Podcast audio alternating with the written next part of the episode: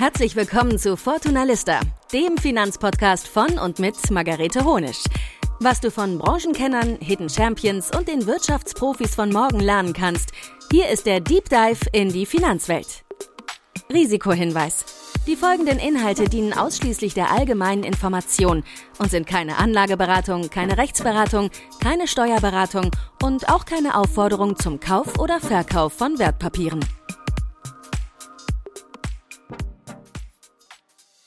Hallo und herzlich willkommen zu einer neuen Folge vom Fortunalista Podcast. Und diesmal machen wir einen Deep Dive in das Thema Payment for Order Flow. Vermutlich haben die meisten davon noch nichts gehört, obwohl es sehr viele von euch sicherlich nutzen. Beim Payment for Order Flow geht es nämlich um ein Rückvergütungssystem, was Neobroker nutzen, damit sie euch günstige Gebühren anbieten können. Und dieses Modell wurde nun von der EU verboten und tritt auch in drei Jahren tatsächlich in Kraft. Deswegen haben wir dazu am Montag ein Fortunalista live gemacht. Wer das Format noch nicht kennt, jeden Montag um 19 Uhr gehe ich für etwa 15 Minuten live und erkläre euch ein bestimmtes Thema und beantworte im Anschluss auch live eure Fragen. Deswegen, falls ihr noch nie dabei wart, merkt euch das schon mal für die kommenden Montage. Es ist immer um 19 Uhr, dauert etwa 15 bis 20 Minuten und da bekommt ihr schon mal die wichtigsten Inhalte zu einem Thema, das euch interessiert. Ihr könnt uns auch gerne eure Themenwünsche schicken und zwar, wenn ihr auf Instagram geht, dann seht ihr auch ganz oben angeheftet einen Post und darunter könnt ihr uns eure Themenwünsche einfach mitteilen. Und falls ihr die letzten Sendungen verpasst habt, dann geht gerne auf unseren YouTube-Channel. Den bekommt ihr in den Shownotes verlinkt und da könnt ihr euch auch die vergangenen Sendungen und Themen anschauen. Und jetzt wünsche ich euch viel Spaß mit dem Thema Payment for Order Flow und was ihr dazu wissen müsst.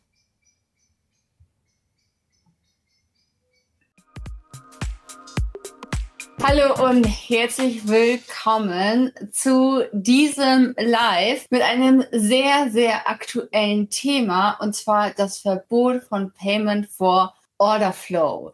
Vielleicht habt ihr das schon mitbekommen. Die EU hat nämlich beschlossen, dass diese Praxis sozusagen verboten werden soll.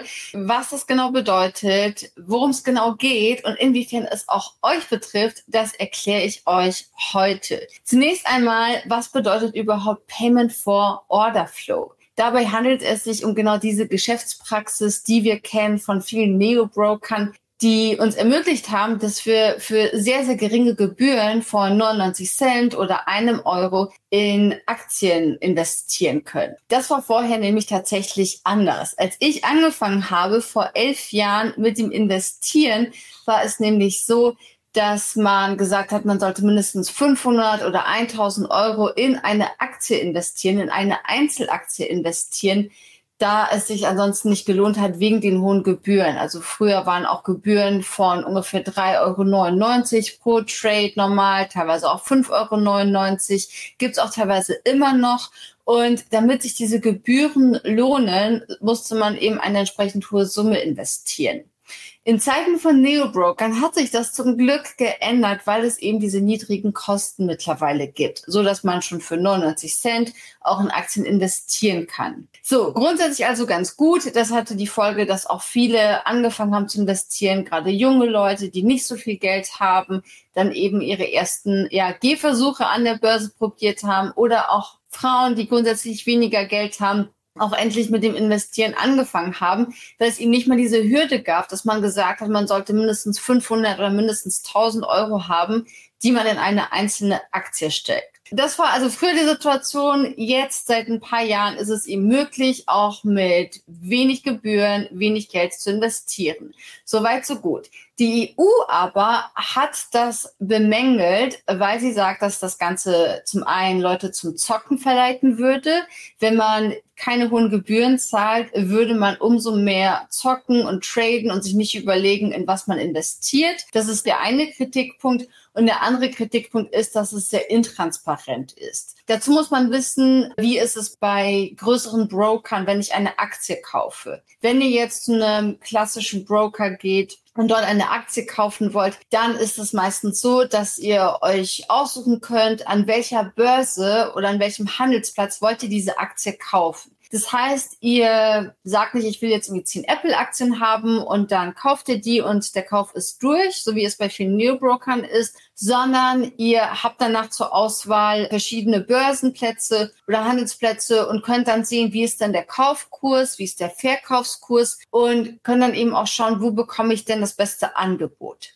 Das gibt es bei Neobrokern in der Regel nicht. Und das ist das, was die EU bemängelt, weil sie sagt, wenn ich über einen Neobroker investiere, dann habe ich immer nur einen Handelsplatz zur Auswahl und muss dann eben dort investieren. Jetzt muss man dazu wissen oder sagen, dieser Kaufs- und Verkaufskurs ist natürlich sehr wichtig. Das ist auch der sogenannte Spread, weil am Ende des Tages geht es auch darum, wie viele Gebühren habt ihr, wie viele Kosten habt ihr nochmal, was sozusagen bleibt von dem Aktienkauf und Verkauf nicht bei euch, sondern geht dann an die Börse. Also sozusagen diese Differenz zwischen Kauf- und Verkaufskurs. Das bedeutet, wenn ihr jetzt zum Beispiel eine Aktie kauft, dann ist die immer etwas teurer, als wenn ihr die gleiche Aktie an der gleichen Börse, am gleichen Handelsplatz verkaufen wollt. Und diese Differenz bildet sozusagen die Gebühr. So, das muss man einmal verstanden haben. Wenn ihr dazu Fragen habt, stellt sie gerne in den Kommentaren. Ich habe das auch im Blick. Also das ist sozusagen der Spread, das sind die Gebühren, das ist so, wie es auch klassisch war, diese Transparenz, dass ich dann sagen kann, okay, an welcher Börse will ich denn jetzt meine Apple-Aktien beispielsweise kaufen? Neobroker handhaben das Ganze eben anders. Die haben einen bestimmten Handelspartner. Und dieser Payment for Order Flow bezeichnet sozusagen diese Rückvergütung. Also wenn jetzt ein Neobroker eben den Auftrag annimmt, dass ihr jetzt den Apple-Aktien kaufen wollt, dann habt ihr nicht diese Auswahl an, weiß nicht, sieben verschiedenen Börsen, sondern werdet direkt an einen Handelsplatz geleitet, habt einen festen Kauf- und Verkaufskurs und habt dadurch natürlich weniger Flexibilität. Das Ganze könnte man natürlich bemängeln, aber letztendlich kommt es nur dann zu Trage, wenn ihr mit wirklich hohen Summen handelt. Wenn ihr Kleinanlegerin seid, wenn ihr Privatanlegerin seid, wenn ihr nicht gerade fünfstellige Summen einmalig in Aktien investiert, dann werdet ihr diesen Kauf- und Verkaufskurs, diese Unterschiede kaum merken, dann werden die sich mit der Zeit relativieren. Und das ist nicht meine Meinung, sondern die BaFin hat dazu letztes Jahr im Mai eine Studie veröffentlicht um sich eben anzuschauen, wie groß sind denn jetzt wirklich die Nachteile, die Anleger und Anlegerinnen haben, wenn die über einen Neobroker investieren und eben nur diesen einen Handelsplatz haben. Die BaFin kam zu dem Ergebnis, wenn das Trading-Volumen, wenn es eben nicht riesengroß ist, dann hat man die Nachteile eigentlich gar nicht mehr, weil die sich eben mit den Gebühren wieder auswiegen sozusagen. Da sind wir wieder in einem ausgewogenen Bereich und die Gebühren, die wir uns sparen, die können wir dann eben durch die Rendite wieder wettmachen. Das ist das eine. Und die BaFin kam noch zu einem zweiten Ergebnis. Und zwar hat man gesehen, dass man tatsächlich Nachteile hat, wenn man in weniger liquide Märkte investiert und besonders hohe Summen investiert. Also klar, je größer meine Summe ist, desto mehr kann ich von diesem Unterschied vom Kauf- und Verkaufskurs, also von diesem Spread ja dann gegebenenfalls profitieren,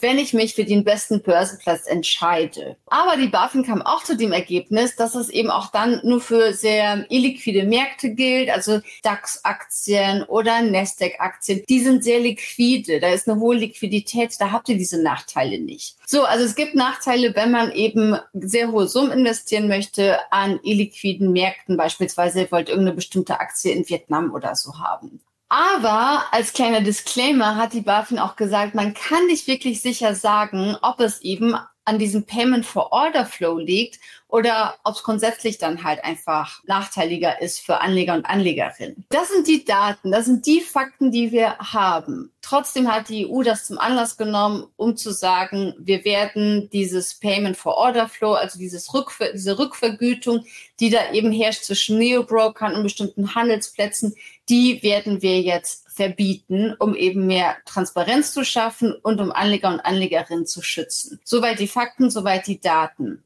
Meiner Meinung nach ist das ziemlich schwer nachzuvollziehen, wenn man sich wirklich diese Studien anschaut, weil aus den Studien geht nicht hervor, dass es wirklich Nachteile für uns Anleger und Anlegerinnen hat. Ich investiere auch über einen Neo-Broker. Ich bin damit total zufrieden und würde auch heutzutage mit dem heutigen Wissen auch allen empfehlen, die starten, auch mit einem Neo-Broker zu starten, wo man eben auch geringe Gebühren hat, geringe Kosten auch hat. Weil als private Kleinanlegerin braucht ihr keine sieben verschiedenen Handelsplätze, zwischen denen ihr entscheidet. Das ist viel wichtiger, dass die Barrieren meiner Meinung nach niedrig sind, dass man eben da auch schnell starten kann, auch mit wenig Geld starten kann. Und das ist etwas, was Neobroker halt einfach in den letzten Jahren geschafft haben, dass so viele Leute auch an die Börse gegangen sind, weil eben diese Einstiegsgrenzen niedriger waren. Wie gesagt, bei mir war es so, es waren 500 Euro, 1000 Euro vor 10, 11 Jahren, wo man gesagt hat, das sollte man mindestens in eine Aktie investieren. Ansonsten sind die Gebühren zu hoch und dann lohnt sich das Investment nicht. Das ist so ähm, die Situation, in der wir gerade sind. Und dieses Verbot, das kommt definitiv, das ist beschlossen. Also da gibt's auch keine Kehrtwende mehr, sondern das wird auf jeden Fall kommen. Die Frage ist natürlich, was macht man jetzt damit? Grundsätzlich, es soll erst in drei Jahren kommen, also zum 30. Juni 2062 tritt das erst in Kraft. Das heißt, bis dann wird sich dann auch zeigen, wie überhaupt die New Broker darauf reagieren, ob die dann wirklich auch ihr Geschäftsmodell umstellen, ob die die Gebühren erheben oder ob die auch sagen, nee, wir behalten die Gebühren weiterhin so bei, weil wir haben jetzt dadurch irgendwie viele Kunden und Kundinnen gewinnen können und haben vielleicht trotzdem noch eine Möglichkeit, einen Hebel, dass wir eben diese höheren Kosten nicht weitergeben. Das kann natürlich auch sein, aber letztendlich muss man das beobachten und es kann niemand wissen, zwar die New Broker selbst, wie das, wie sich das am Ende auswirken wird. Ich an eurer Stelle würde jetzt auf jeden Fall nicht panisch werden. Für mich wäre das jetzt kein Grund, um zu sagen, okay, dann gehe ich doch vielleicht zu meiner Hausbank, die irgendwie viermal oder fünfmal so teuer ist, sondern wenn ihr bei einem New Broker seid, dann würde ich da auch erstmal bleiben. So mache ich es auch und erstmal beobachten, wie das überhaupt dann umgesetzt wird, was dann letztendlich die Folgen sein werden. Ganz persönlich bin ich ziemlich schockiert und enttäuscht von diesem Verbot, muss ich ganz ehrlich sagen, weil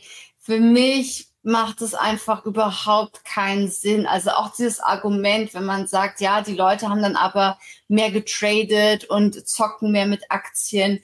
Ähm, ich glaube, das ist ein ganz, ganz kleiner Anteil, der das wirklich macht. Das konnte man sehen, zum Beispiel das Thema GameStop-Aktien, wo die so hoch gepusht wurden. Aber das hat man schon immer beobachten können. Also ich habe in dem NTV-Interview ein Beispiel gegeben, als der Dotcom-Boom noch war. Da haben die Leute einfach in Unternehmen investiert, weil die irgendwas mit .com hießen und haben sie auch nicht informiert, worin sie investieren.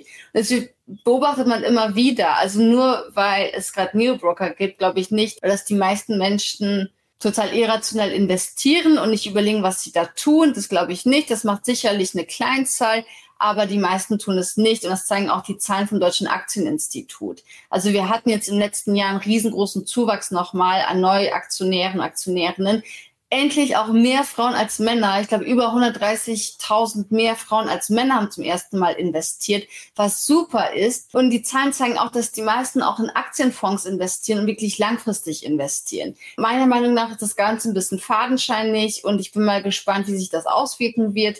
Und ja, bin jetzt auch offen für eure Fragen, wenn ihr dazu Fragen habt. Hier gibt's die erste Frage. Wenn die Gebühren dann angehoben werden, hat es überhaupt noch einen Vorteil, über einen Neo-Broker einzusteigen?